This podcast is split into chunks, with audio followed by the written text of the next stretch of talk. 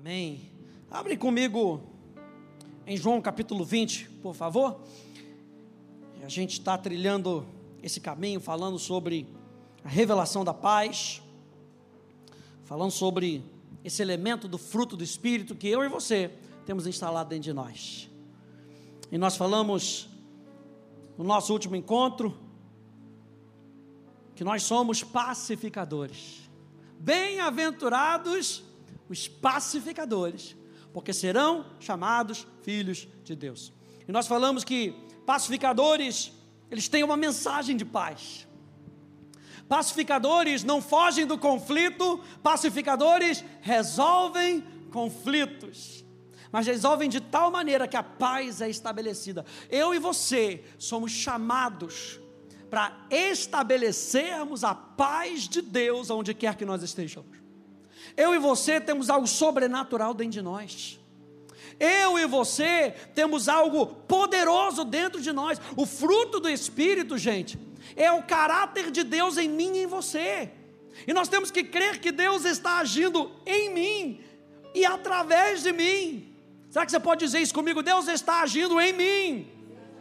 Diga com fé: Deus está agindo através de mim. Meu Deus, essa certeza que a gente tem que ter no nosso coração. Ele instala o caráter dele em nós para que ele seja visto através de nós. Meu Deus, vou falar de novo. Ele instala o seu caráter em nós, através da pessoa do Espírito Santo, para que ele seja visto através de nós. O que importa é ele, é o nome dele, é o reino dele, é a vontade dele, é o pensamento dele, e nós somos apenas instrumentos meros instrumentos, vasos de barro, mas não acha que é pouca coisa, não. Vasos de barro que contém um tesouro. A glória de Deus habita dentro de nós.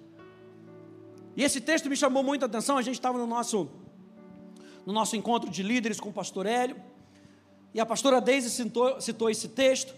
E quando a gente pega João capítulo 20, você lembra que Jesus tinha morrido, depois de três dias, ele ressuscitou e começa aqui em João 20, Jesus ressuscitando, ele aparece para Maria Madalena, e depois ele aparece aos discípulos, verso 19, João capítulo 20, no verso 19, diz que ao cair da tarde daquele dia, o primeiro da semana, domingo, e está aí um dos motivos do porquê nós nos reunimos no domingo e não no sábado, porque Jesus ressuscitou no primeiro dia da semana.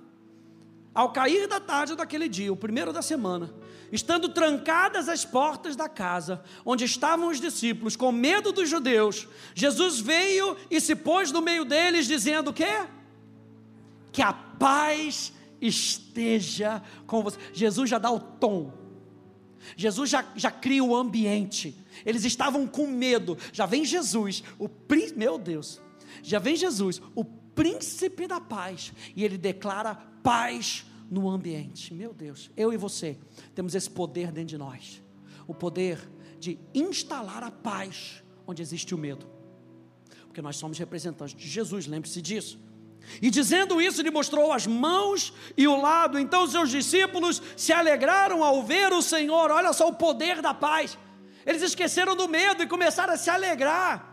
Nós já falamos que a paz e a alegria andam juntas. E Jesus disse outra vez: se uma não fosse o bastante para eles se alegrarem, ele diz de novo: que a paz esteja com vocês. E ele agora dá a continuação do que ele queria dizer. Assim como o Pai me enviou, eu também envio vocês. Aqui uma comissão, a comissão dos discípulos através da visão do apóstolo João.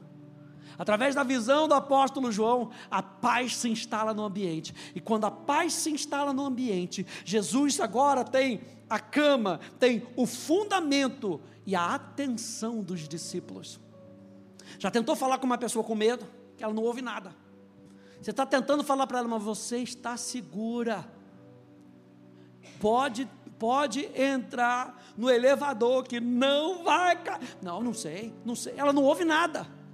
Primeira coisa que Jesus faz, ele muda um ambiente. mudando o ambiente, ele insere paz novamente no coração deles. Inserindo paz no coração deles, a alegria volta. E quando a alegria volta, Jesus agora fala o que ele precisava falar. Assim como o Pai me enviou, eu também envio vocês. E havendo dito isso, soprou sobre eles e disse-lhes: Recebam o Espírito Santo. Agora o que vocês precisam fazer, vocês vão fazer com essa paz instalada dentro de vocês. Vocês vão fazer com esse poder instalado dentro de vocês. Recebam o Espírito Santo. E aí ele diz no verso 23: Se de alguns de vocês perdoarem os pecados, ser-lhe-ão perdoados. Mas se os retiveres, serão retidos. E parece que Jesus estava dando a permissão para os discípulos para dizer: ei, ei, ei, você não entra no reino do céu, você entra, você não entra no reino do céu, opa, você entra, talvez, talvez você estando entre no reino dos céus, porque parece que Jesus está dizendo: se você perdoar, está perdoado, se você não perdoar, vai ser retido, os pecados vão ser retidos, mas não é isso que Jesus está falando nesse verso 23. Porque os discípulos tinham um fundamento de ter andado com Jesus. O que, que nós precisamos entender então desse verso 23, para a gente ser bem claro? E os discípulos entendiam que só Deus pode perdoar pecados concernentes ao relacionamento entre o homem e Deus. Nem eu, nem você podemos dizer aquela pessoa nunca vai ser salva. Nem eu, nem você podemos dizer você nunca vai ser salvo. Você vai para o inferno. Ah, você vai para o céu. Só quem tem esse poder de declarar isso é Deus. Olha só essas passagens aqui.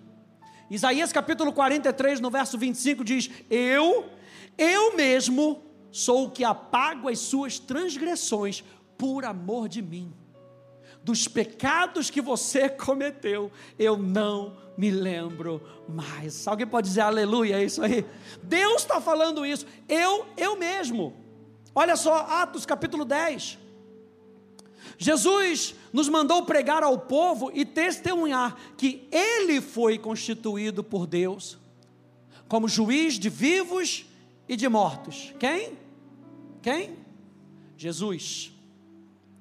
Dele todos os profetas dão testemunho de que, por meio do seu nome, todo aquele que nele crê recebe remissão de pecados. Lucas capítulo 5. Diz: Vieram então alguns homens trazendo um paralítico. Você lembra dessa, desse episódio? Aquela multidão. E os amigos não conseguiam passar com aquele paralítico.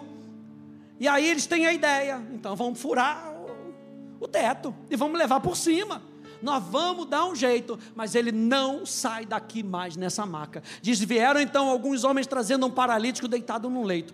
Eles procuraram levá-lo para dentro e colocá-lo diante de Jesus. E não encontrando uma forma de fazer isso por causa da multidão, subiram ao telhado e por entre as telhas desceram o paralítico no seu leito, deixando no meio das pessoas diante de Jesus. Vendo-lhes a fé, Jesus disse ao paralítico: Homem, os seus pecados estão perdoados. Você não vê os apóstolos dizendo isso. Você vê Jesus falando isso. Os seus pecados estão perdoados. Colossenses capítulo 2. Diz: E quando vocês estavam mortos nos seus pecados e na incircuncisão da carne, Ele lhes deu vida. Ele quem? Jesus, diga Jesus. Ele lhes deu vida juntamente com Cristo, perdoando todos, diga todos, todos os nossos pecados, cancelando o escrito de dívida que era contra nós e que constava de ordenanças, o qual nos era prejudicial, removeu inteiramente, cravando na cruz. Os discípulos, número um, sabiam que só Deus tem poder para cancelar o nosso pecado. Os discípulos sabiam que essa autoridade não havia sido dada para eles. O que, que eles tinham? Número dois, a missão dos apóstolos era pregar o evangelho da reconciliação. O que, que os apóstolos podiam fazer? Pregar a paz, pregar o arrependimento, pregar a remissão dos pecados, Lucas capítulo 24, diz assim: A seguir, Jesus lhe disse: São estas as palavras que eu lhes falei, estando ainda com vocês. Era necessário que se cumprisse tudo o que está escrito a respeito de mim na lei de Moisés, nos profetas e nos salmos. Então lhes abriu o entendimento para compreenderem as Escrituras e disse-lhes: Assim está escrito, que o Cristo tinha que sofrer, ressuscitar dentre os mortos no terceiro dia, e que em seu nome se pregasse arrependimento para a remissão dos pecados a todas as nações. Qual era o intuito então dos, dos discípulos, dos apóstolos? Irem e no nome de Jesus pregassem arrependimento para remissão de pecados, começando em Jerusalém, vocês são testemunhas dessas coisas. E ele fala para mim e para você hoje, eu e você somos testemunhas disso. Se nós temos a paz de Deus instalada no nosso coração, essa é a nossa comissão. No nome de Jesus, nós devemos pregar o arrependimento para a remissão dos pecados. O objetivo então, gente, era ensinar os termos e as promessas de como Deus perdoaria os homens, para que através desse conhecimento eles tivessem a certeza do perdão e a remissão dos pecados. Os discípulos tinham que pregar e ensinar as pessoas quais são os termos de Deus para que eles fossem perdoados. Para que, sendo perdoados por Deus, eles não tivessem dúvida nenhuma. É por isso que eu e você temos que estudar a palavra de Deus, gente a verdade, para que não haja dúvida nenhuma no nosso coração de que Ele se deu por cada um de nós, para a remissão dos nossos pecados. Ele nos comprou de volta da mão do inferno. Não pode haver dúvida no nosso coração concernente a isso. Qual eram os termos? Os termos que eles deveriam fazer é através de Cristo, pela fé via arrependimento. O que, que os discípulos tinham que ensinar para as pessoas, para que eles pudessem ter a certeza no coração de que eles são perdoados, é sempre através de Cristo, é sempre pela fé, e é sempre via arrependimento. Então os discípulos tinham que deixar bem claro, gente. Não é oba-oba, não é vai entrando de qualquer jeito, é sempre através de Cristo, não há outro caminho. É sempre pela fé e não pelos nossos sentimentos. E é sempre via arrependimento. Se não houvesse isso, gente, se o caminho não fosse Cristo, se não fosse pela fé, se não fosse via arrependimento, é porque eles ainda continuavam no pecado. E os apóstolos, então, quando diz aqui, se vocês perdoarem os pecados, ou seja, quando vocês virem arrependimento, vocês podem declarar para aquela pessoa: o seu pecado foi perdoado. Mas se você não vir arrependimento, se você não perceber a fé, se você não perceber que foi através de Cristo, gente, tem hora que a gente consegue perceber. Você vai pregar para uma pessoa, você vai falar de Jesus para aquela pessoa, ela desdenha ela não quer. Você consegue perceber o desleixo com aquilo que nós estamos falando, com aquilo que você está falando.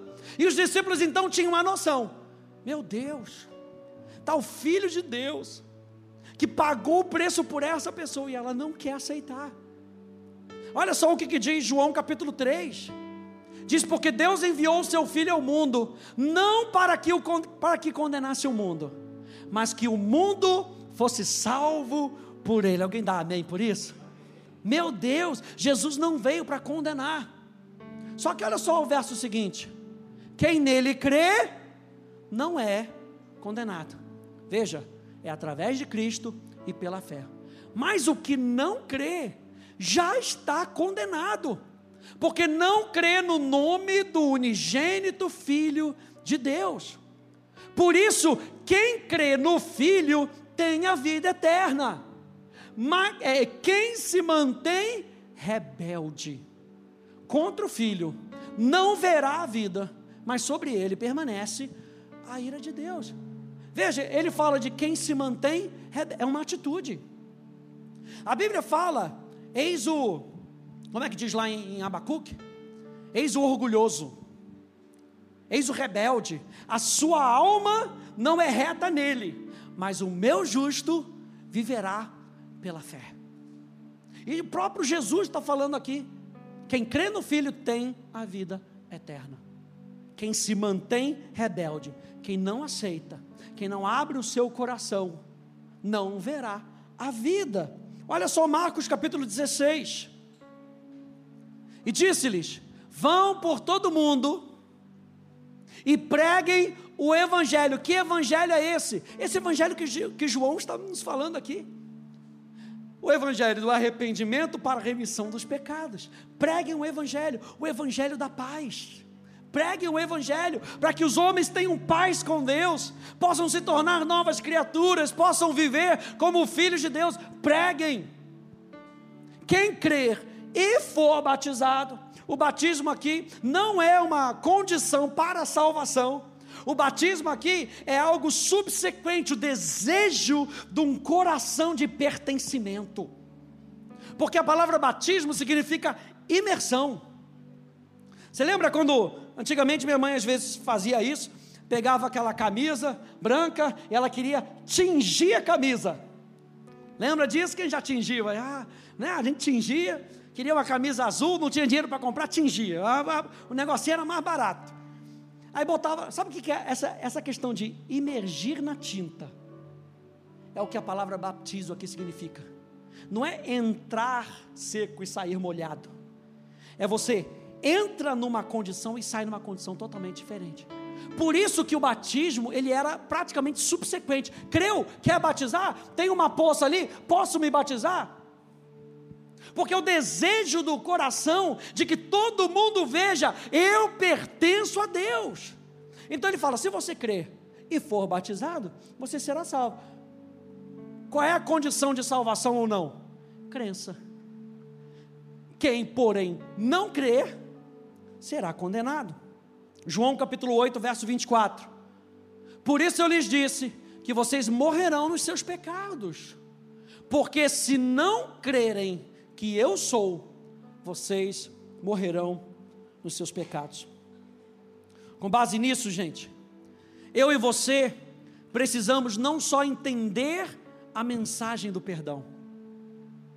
A gente está estudando aqui, a gente fez uma série sobre as boas novas da salvação, está linkado com o que a gente está falando aqui, bota isso para dentro. Eu e você temos uma mensagem, uma mensagem de salvação, é a mensagem do nosso coração.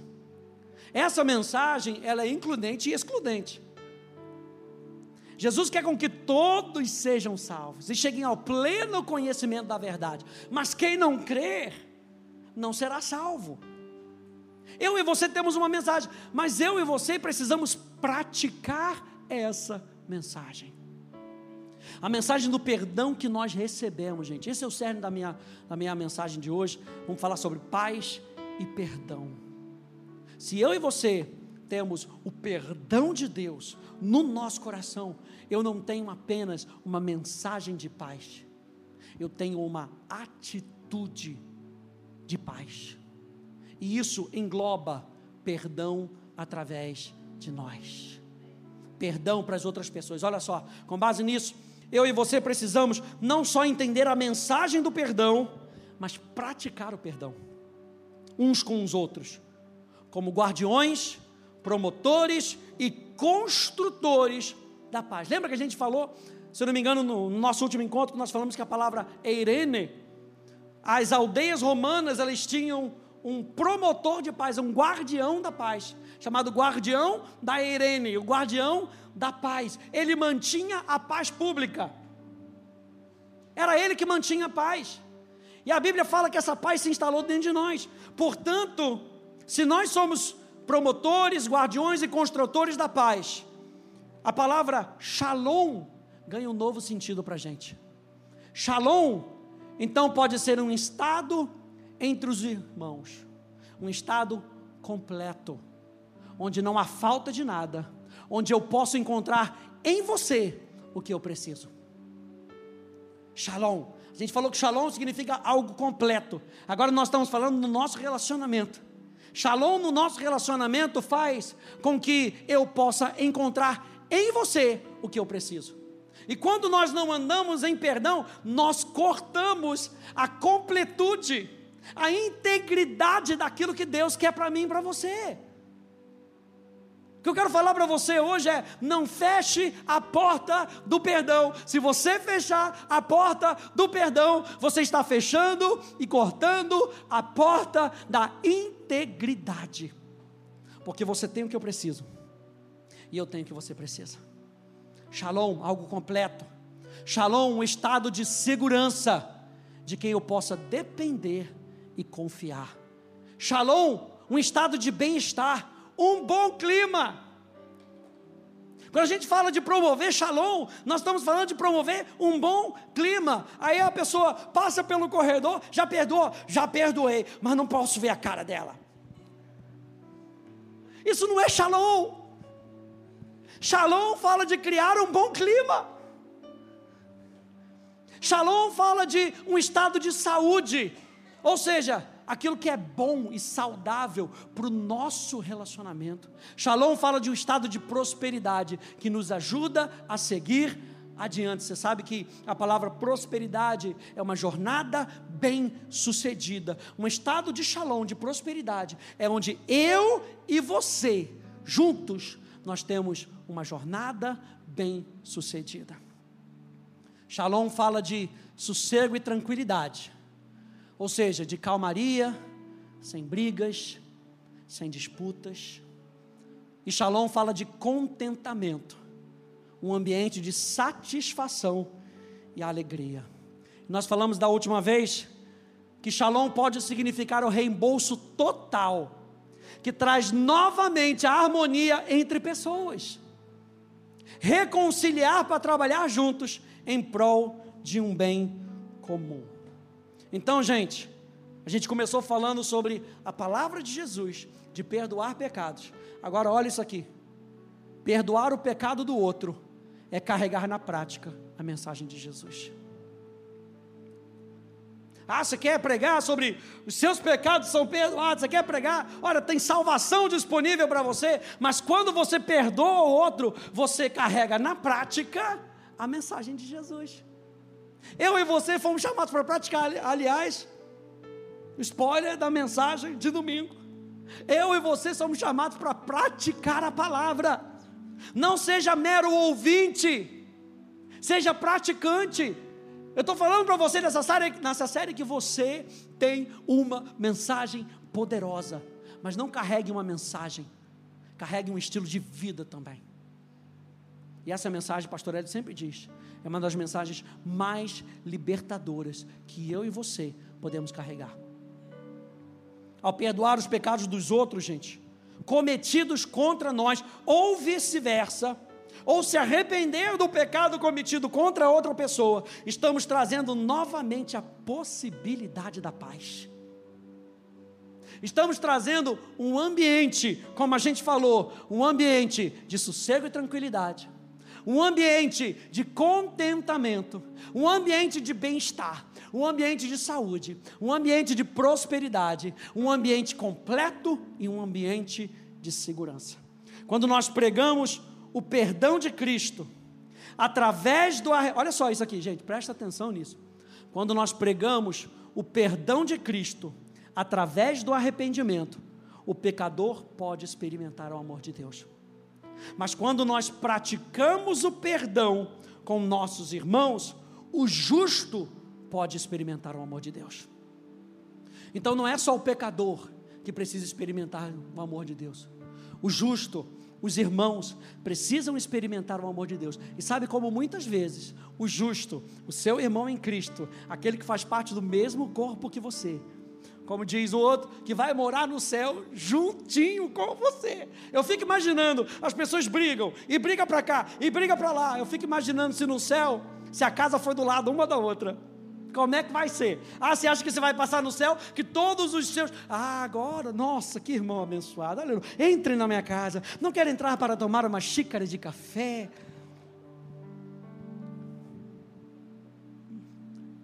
Gente, a gente precisa resolver isso no nosso coração.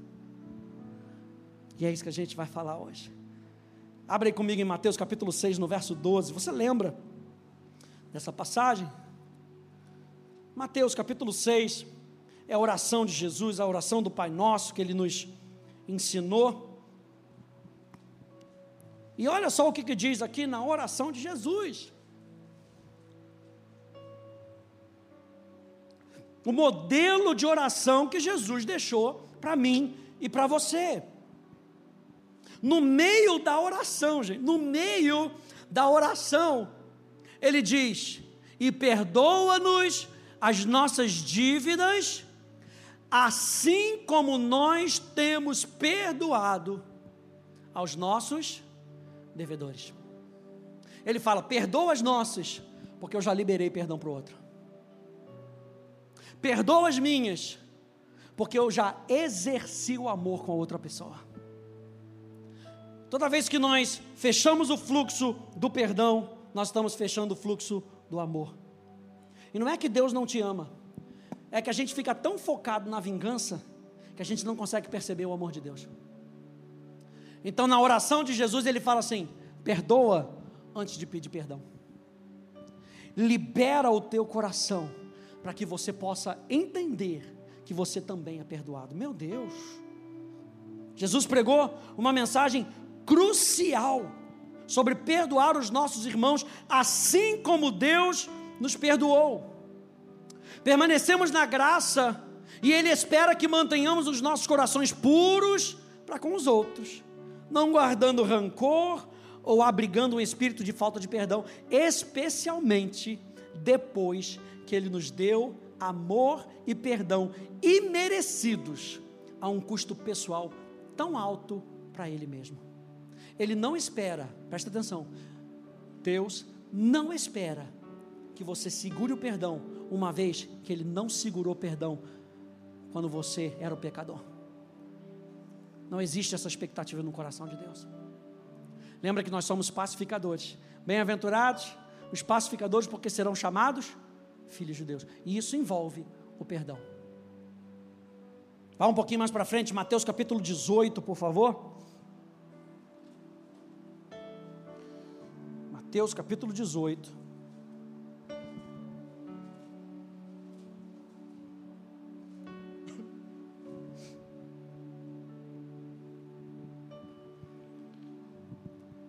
E aí a gente pode ler até o verso 35. Mas se você for ver aí, a Sociedade Bíblica já colocou um títulozinho dizendo como tratar um irmão que peca. Como é que a gente trata de um irmão que fez algo contra nós. Porque veja, verso 15: não é se o irmão pecar, está escrito aí: se o irmão pecar, se o seu irmão pecar contra você. Então ele está falando de relacionamento. Se o seu irmão pecar contra você, vá e repreendam em particular. Se ele ouvir, veja, ele está tentando o quê? Estabelecer a paz. Ele está tentando estabelecer um ambiente de segurança novamente, um ambiente de contentamento. Se o seu irmão pecar contra você, vai, repreendam em particular. Veja que, mais uma vez, o pacificador, ele não foge do conflito, ele resolve o conflito. Então vá e repreenda-o em particular. Se ele ouvir, você ganhou o seu irmão. Meu Deus, você restabeleceu a paz.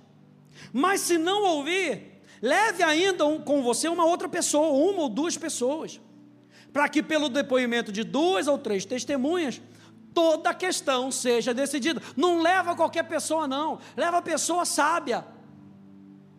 Você vai levar qualquer pessoa com você que vai botar mais lenha na fogueira?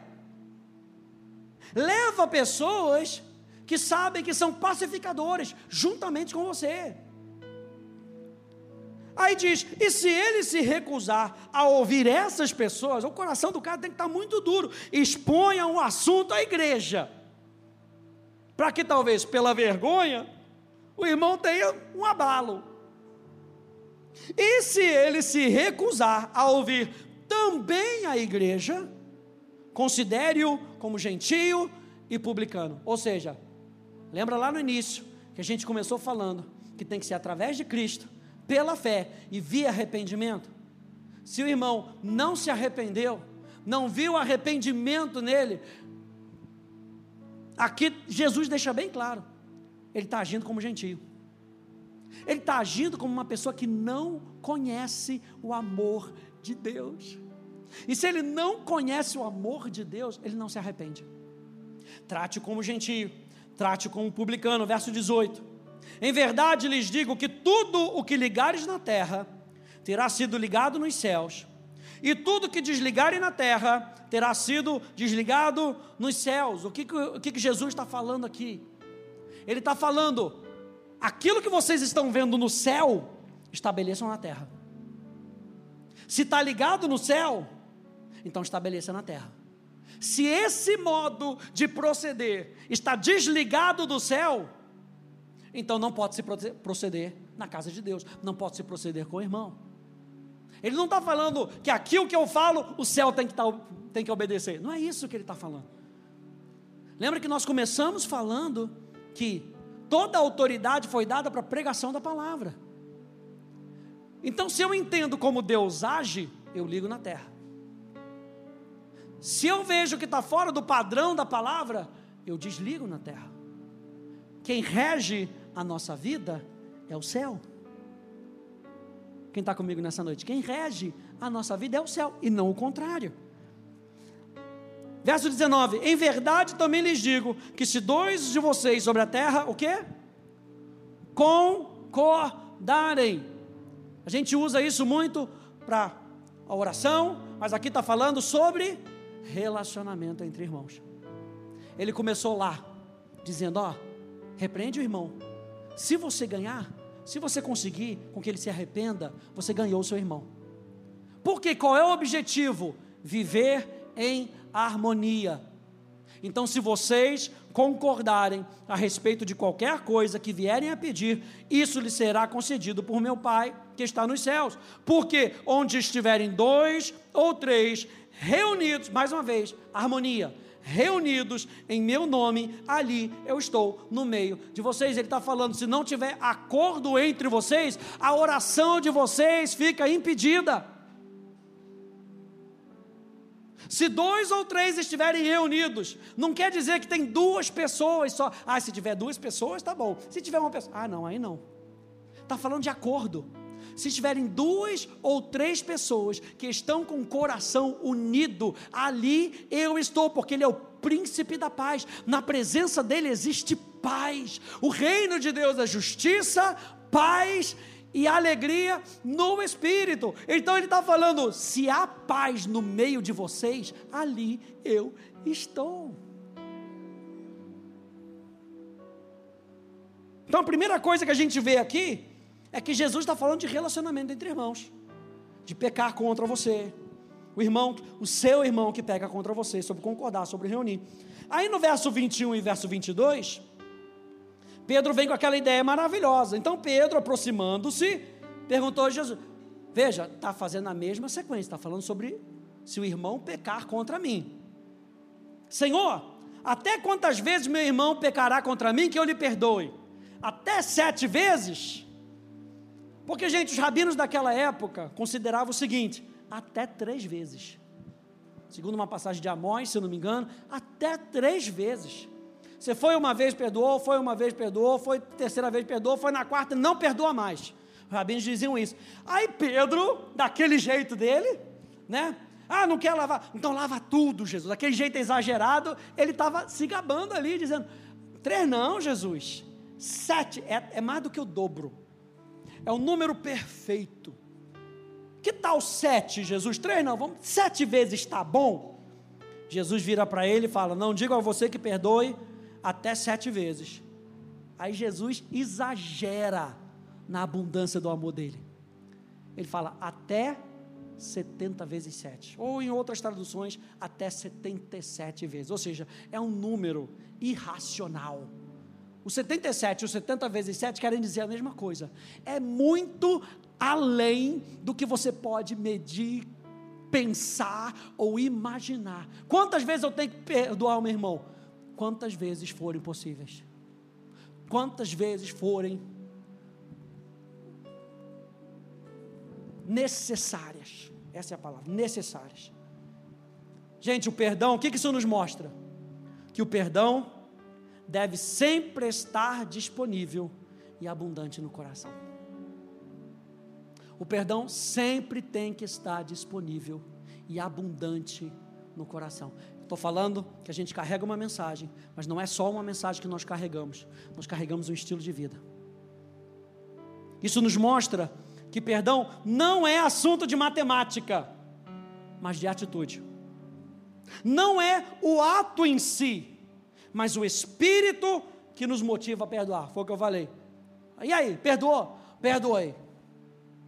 Mas não quero nem ouvir o nome. Não é o ato em si, mas o espírito que nos motiva a perdoar. O perdão é qualitativo e não quantitativo. Olha só essa frase aqui do pastor Hélio, que ele sempre diz: a prática de perdoar e pedir perdão sempre é a expressão mais clara do amor do Pai. Meu Deus, isso, tira foto, bota no stories lá, depois marca a gente, arroba Academia da Fé Ribeirão Preto. Porque, gente, a prática de perdoar e pedir perdão sempre é a expressão mais clara do amor do Pai. Eu falei para você que quando nós pregamos arrependimento, o pecador reconhece o amor do Pai. Mas quando nós perdoamos uns aos outros, o justo, ele reconhece o amor de Deus.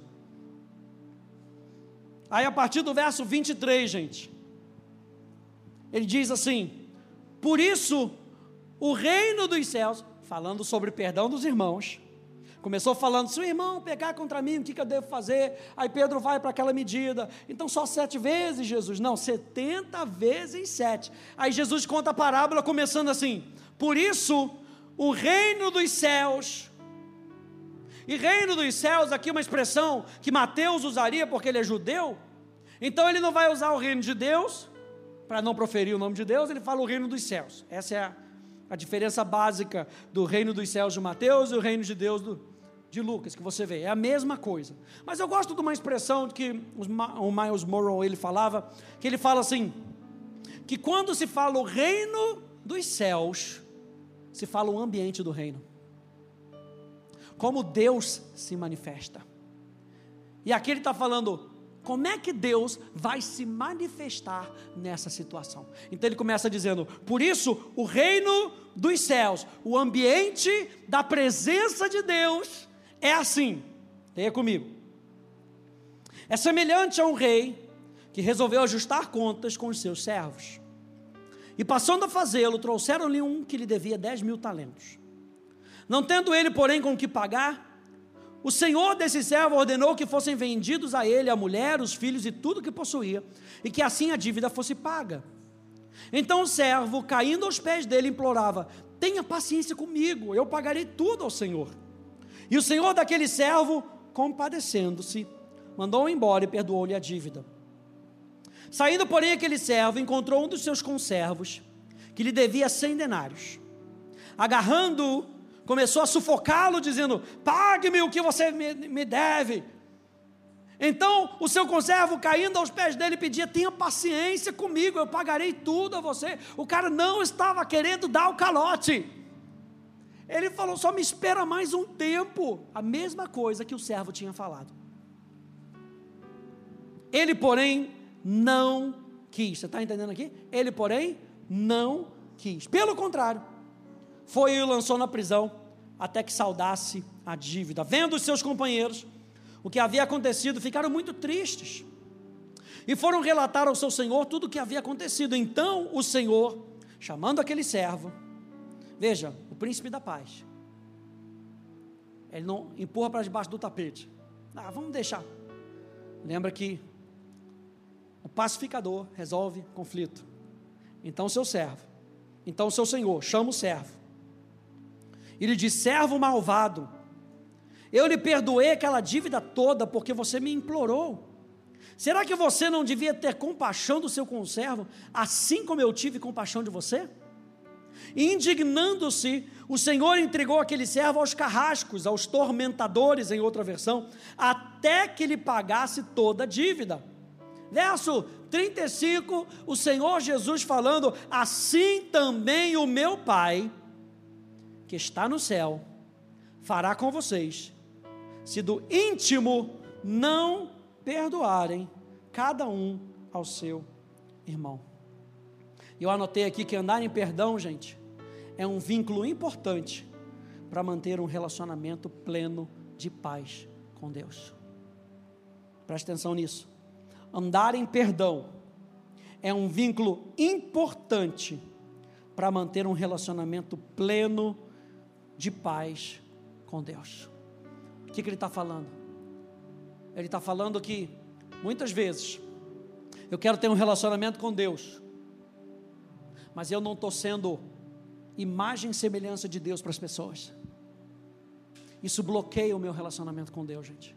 É o que Jesus está falando aqui. Olha só, Mateus capítulo 5, vou te provar mais uma aqui. Mateus capítulo 5, volta aí. Mateus capítulo 5, ainda no Sermão da Montanha, verso 20. E Jesus, aqui no verso 20, está finalizando aqui, ele falando um pouquinho sobre a lei ele fala: Porque eu afirmo que se a justiça de vocês não exceder em muito a dos escribas e fariseus, jamais entrarão no reino dos céus. Ele está falando: eu e você que fomos perdoados, a justiça que se instalou em nós é superior à justiça dos fariseus, porque a justiça dos fariseus era por obras. E a justiça que você recebeu é pela graça, é pelo amor de Deus. Então o nível com que você tem que tratar as pessoas é diferente dos fariseus. Ele continua dizendo: Vocês ouviram o que foi dito aos antigos: não mate. E ainda, quem matar estará sujeito a julgamento.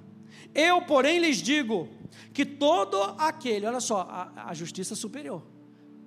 Eu lhes digo que aquele que se irá contra o seu irmão estará sujeito a julgamento. Meu Deus. E quem insultar o seu irmão estará sujeito a julgamento do tribunal. E quem o chamar de tolo estará sujeito ao inferno de fogo. Portanto, se você estiver trazendo a sua oferta, olha só, a gente começou falando nesse ponto, que quando nós não perdoamos o nosso relacionamento com Deus, fica maculado fica bloqueado. A gente não consegue perceber a direita, eu vou explicar o porquê. Veja bem, ele diz: se você estiver trazendo a sua oferta ao altar, e lá se lembrar que o seu irmão tem alguma coisa contra você, deixe diante do altar a sua oferta e vá primeiro fazer o quê? Reconciliar-se com o seu irmão. E então volte e faça a sua oferta. Outros textos aqui na tela, Colossenses capítulo 3. Diz suportem-se, a gente viu semana passada. Que suportar não é só servir de base, é servir de catapulta para o outro, para que o outro possa chegar no seu destino. Suportem-se uns aos outros e perdoem-se mutuamente, caso alguém tenha motivo de queixa contra outra pessoa. Assim como o Senhor perdoou vocês, perdoem também uns aos outros.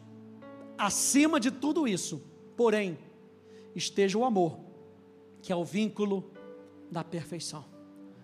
Ou seja, acima de vocês esteja o amor de Deus. E o amor de Deus é o vínculo da maturidade. Portanto, hajam em amor e distribuam perdão para as outras pessoas. E quando você distribuir perdão para as outras pessoas, você sabe que o amor de Deus está sendo derramado em você e através de você. Olha só, 1 João capítulo 3. Nós sabemos que já passamos da morte para a vida. Por quê? Porque amamos os irmãos.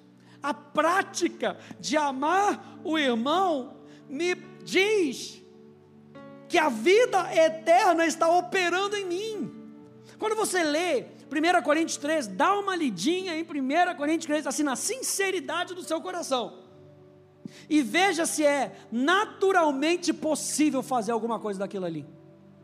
Não se ira, não se ressente. Quem nunca se ressentiu aí? Não se ressente. Gente, 1 Coríntios 13 é sobrenatural. Não é natural, é sobrenatural. E é disso que o apóstolo João está falando aqui. Nós sabemos que já passamos da morte para a vida porque amamos os irmãos, e amor não é um sentimento. Amor é uma decisão de viver a palavra de Deus. Amor é a decisão de, de despender ou de dispensar aquilo que nós recebemos de Deus. Quem não ama permanece na morte. Aí você fala assim, mas pastor, 1 Coríntios 3 é sobrenatural. Como é que eu vou viver? É por isso que a Bíblia diz que ele soprou sobre os discípulos o Espírito Santo e eles nasceram de novo. Eu e você não dependemos dos nossos sentimentos para amar outras pessoas. É uma decisão de viver a nova criatura. É uma decisão, gente. Não é fácil. Quem está comigo aí? Mas é possível. Sabe por quê? Porque eu e você nascemos de novo. Quem nasceu de novo aí, levanta a sua mão. Então é possível. É o que a gente aprende na aula de formação de caráter. Escola Atos, você vai se matricular ano que vem você vai aprender sobre o caráter de Deus se instalando dentro de você. Quem não ama, permanece na morte. Todo aquele que odeia o seu irmão é assassino. E vocês sabem que todo assassino não tem a vida eterna permanente em si. Nisso nós conhecemos o amor, que Cristo deu a sua vida por nós. Portanto, também nós devemos dar a nossa vida pelos irmãos. E um outro texto aqui também, 1 João, um pouquinho mais para frente, diz: Nós amamos, porque Ele nos amou primeiro. Você está vendo que a condição é eu entendo que Deus me amou, por isso eu dispenso. Eu entendo que Ele se derramou por mim. E a Bíblia diz em Romanos que o amor de Deus é, é derramado nos nossos corações, é contínuo, é derramado nos nossos corações pelo Espírito Santo. É por isso que quando você vê os dez mandamentos, os primeiros quatro mandamentos falam acerca de Deus, do seu relacionamento com Deus. Quanto mais você está cheio no seu relacionamento com Deus, mais você vai conseguir viver os outros seis mandamentos que falam acerca do nosso relacionamento. Então não é na nossa força, gente. É no quanto nós estamos entendendo o amor de Deus por mim. Se Ele me perdoou quando eu era um miserável, quando eu era um pecador, por que, que eu não vou estender isso para as pessoas? Essa é a questão. Nós amamos, porque Ele nos amou primeiro. Se alguém disser, ama a Deus, mas odiar o seu irmão, esse é mentiroso. Pois quem não ama o seu irmão a quem vê, não pode, o discípulo do amor, tá? João, não pode amar a Deus a quem não vê. E o mandamento que dele temos é esse: quem ama a Deus, que ame também seu irmão. Então, gente, o perdão é uma chave para mostrar que realmente temos a vida eterna dentro de nós. O perdão é uma chave. Como é que eu sei que a vida eterna está atuando dentro de nós? Uma dessas chaves é eu andar em perdão com outra pessoa. Se eu não estou andando em perdão, eu posso estar desativando essa chave na minha vida. Portanto, gente, o nosso perdão aos outros é um indicador muito importante da verdadeira comunhão com Deus. A falta de perdão, olha só, por que, que a falta de perdão ela bloqueia muitas vezes o nosso relacionamento com Deus? E a gente estava nesse encontro de líderes com o pastor Hélio, e o Espírito Santo falou isso no meu coração. A falta de perdão fecha a porta da sensibilidade que vai nos afastando de Deus falta de perdão fecha a porta da sensibilidade. Por quê? E o Espírito Santo me explicou. Porque você vai a Deus, eu amo a Deus. Uau, eu estou declarando para todo mundo, eu amo a Deus. Estou odiando meu irmão, eu amo a Deus, eu amo a Deus. Aí você chega na presença de Deus, bonitinho, como se nada tivesse acontecido. Senhor! E aí ele vem na sua mansidão, no seu amor, e diz: E o fulano? Próprio Deus vai dar uma catucada em você. Porque a Bíblia diz que o Espírito Santo nos convence. É o próprio Espírito Santo que vai dar aquela catucadinha enquanto você estiver lá no seu momento devo... ah, vou fazer meu momento devocional. Pastor Rafa falou, né? Botei aquela minha canequinha ali, a música do Asas da Fé, tá tudo ali bonitinho. Agora vou começar, botei minha poltrona, botei minha plaquinha na porta, vou começar aqui a buscar a Deus. A primeira coisa que Deus fala, filho. E o fulano? Toda vez que nós, nós paramos de responder a voz de Deus, a gente vai perdendo sensibilidade. E eu anotei isso. Na comunhão com Deus, ouvimos a Sua voz, Ele nos dá conselho. Abre aí no Salmo 32 para a gente terminar. Salmos 32.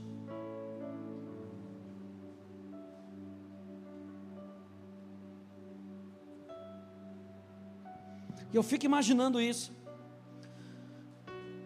Que antes de falar qualquer coisa, Deus fala: deixa a tua oferta aí. Resolve lá com teu irmão primeiro. Depois você volta. É, Deus não está falando assim, não, não, não, tá fech... não Ele está falando, resolve e volta. A porta está aberta, tá, filho? Vai e volta. E se a gente decide não ouvi a voz de Deus, agora me lembrei. Lembra do jovem rico? Jesus falou uma coisa te bate. Jesus, estou fazendo isso, estou indo na igreja, estou indo toda quarta-feira. Oh, maravilha, o culto está aumentando, glória a Deus. Adoro quando Stanley toca aquela música. Meu Deus, eu, eu me perco na presença de Deus. Glória a Deus, estou fazendo tudo o que precisa, estou servindo na igreja. Aí Jesus vira e fala assim: uma coisa te, te falta vai perdoa o teu irmão. Aí diz aquela passagem, no caso de finanças, que ele tinha muitas posses. O coração dele estava fechado para aquilo, para as outras coisas. Estava tão pegado, e vamos trazer para a nossa, para nossa realidade que a gente está falando, estava tão pegado à sua vingança, estava tão pegado ao seu rancor, estava tão pegado à sua amargura, que não dava para seguir Jesus dessa maneira. E eu imagino a pessoa chegando na presença de Deus, toda vez tentando bater, e Jesus falando: Filho, resolve esse problema, depois você volta. Se a pessoa não quiser resolver o problema, daqui a pouco ela não volta mais. E aí o Espírito Santo me trouxe essa frase: a falta de perdão fecha a porta da sensibilidade, e por isso a gente vai se afastando de Deus. Porque eu não quero mais ouvir Deus falando para mim, perdoa. Eu não quero mais ouvir Deus falando, libera o coração. Ah, mas o senhor não sabe, eu sei de tudo, eu sei aquilo que você passou, eu sei que foi injustiça, mas libera, libera. E aí no Salmo 32, verso 8, Deus diz assim: olha só o que, que Ele vai fazer com a gente. Se a gente abrir o nosso coração para Ele, liberar perdão, Ele fala assim: Eu instruirei e lhe ensinarei o caminho que você deve seguir. E sob as minhas vistas eu te darei o quê? Conselho. Você busca a Deus, Ele tem um conselho para te dar. E Ele vai chegar para você e vai falar assim: perdoa, libera, joga fora essa amargura. Você sabe que a palavra amargura no grego é a mesma palavra veneno? Então, se você está remoendo a amargura, você está tomando veneno. E Deus vai te dar um conselho. Toma esse antídoto aqui. Sabe qual é o antídoto? Libera perdão. A palavra, coloca a palavra de Deus em prática. Verso 9, ele fala: então não haja como o cavalo ou a mula, que não tem entendimento, que são dominados com freios e cabrestos, do contrário, não obedecem você. Verso 10: muitos são os sofrimentos do ímpio. Você lembra que a gente começou lá, lendo lá em Mateus capítulo 18, que Pedro chega, né? E fala: Jesus, se eu tiver contra mim, leva para cá, leva para lá. Se ele não atender a igreja, trate-o como gentio ou publicano. A linguagem aqui do Antigo Testamento é o ímpio, aquele que não conhece a Deus. E a Bíblia diz que muitos são os sofrimentos do ímpio, mas o que confia no Senhor, a misericórdia ou o amor leal a graça, a aliança o cercará. E se ele estiver falando para você nessa noite, perdoa. Eu vou citar para você o final do verso 10. Confia no Senhor. E o amor de Deus vai inundar o teu coração, ao ponto de você liberar perdão e ser liberado. E você vai ver que o seu relacionamento com Deus vai voltar para o nível do jardim do Éden. Vai voltar para o nível de onde não deveria ter saído. Gente, para que nós possamos andar no pleno relacionamento com Deus, precisamos estar em paz e levar a paz aos nossos irmãos. Eu quero deixar isso para o coração de vocês. Paz e perdão andam juntos. Não fica segurando aquilo que pode destruir ou impedir a sua vida de andar para frente. Decida. Pastor Ele sempre fala para a gente, a expressão que ele usa é passa debaixo da porta. Sabe o que é passar por debaixo da porta? Ficar desse tamaninho. Mas vão me diminuir, mas vão me pijar. Passa debaixo da porta. Outra expressão que ele usa que todo mundo conhece. Engole o sapo, aquele sapo pururu que a gente canta, que é desse tamanho. Engole. Mas você é um pacificador. E você será chamado filho de Deus. A Joyce Meyer sempre usa aquela frase: Você quer estar tá certo? Como é que é?